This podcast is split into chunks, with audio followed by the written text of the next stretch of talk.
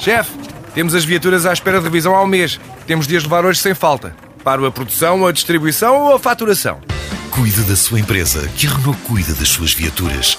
Com o serviço Renault Pro Mais exclusivo para profissionais, conte com uma equipa especializada que lhe oferece soluções à medida do seu negócio e serviços como recolha e entrega de veículos para manutenção, horários de oficina alargados, serviços rápidos sem marcação e muito mais. Renault Pro Mais, ao seu lado para fazer a sua empresa crescer mais.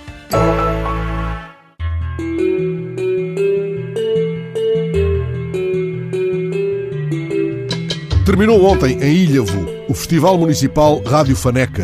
Ao que leio numa breve do JN, o fim de festa da edição deste ano envolveu os moradores dos becos e vielas do centro histórico da cidade de um modo singular e até inusitado. Como explica o JN, oito moradores do centro histórico de Ilhavo abriram as suas casas aos visitantes, assim acrescentando ao restante, diversificado e intenso programa de animação um toque raro e insubstituível de intimidade. Permite-me até anotar o que poderá ser o esboço de um futuro slogan das festas: a intimidade da identidade.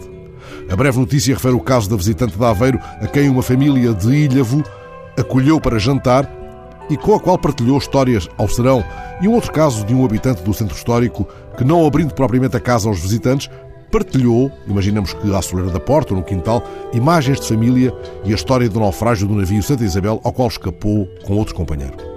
A notícia não explica a origem deste nome, Rádio Faneca, mas, ao que consegui saber, ele vem de umas cabinas de som que havia nos anos 40 num dos jardins de Ilhavo. Ali terão surgido, como sustenta, por exemplo, o blog de João Marcos Ramalheira, as primeiras e genuínas rádios locais em Ilhavo.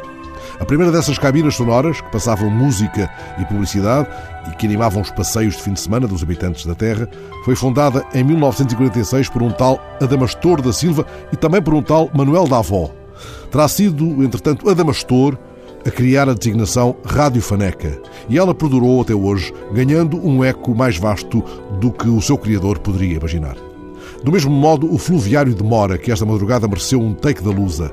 Em quase 10 anos, levou 750 mil visitantes às margens da Ribeira, que corria para Ninhures. Hoje, acolhe 600 peixes de 70 espécies. Ali desaguam Tejos e Amazonas e, para lá da importância do seu programa expositivo, já desenvolveu projetos de conservação de espécies mais ou menos ameaçadas, como o saramugo e a boga de Lisboa. Sabias que havia uma boga de Lisboa, Faneca? Eu não sabia, mas ao que venho, é ao eco de antigas vozes de ademastores, tirando os olhos das manchetes, regressando ao largo que já foi, nos lugares mais recônditos, o centro do mundo. Devíamos procurar mais vezes o terreiro afastado do passo. E lá chegados, poderíamos entregar-nos à grandeza da pequena escala. Demoremos-nos no breve.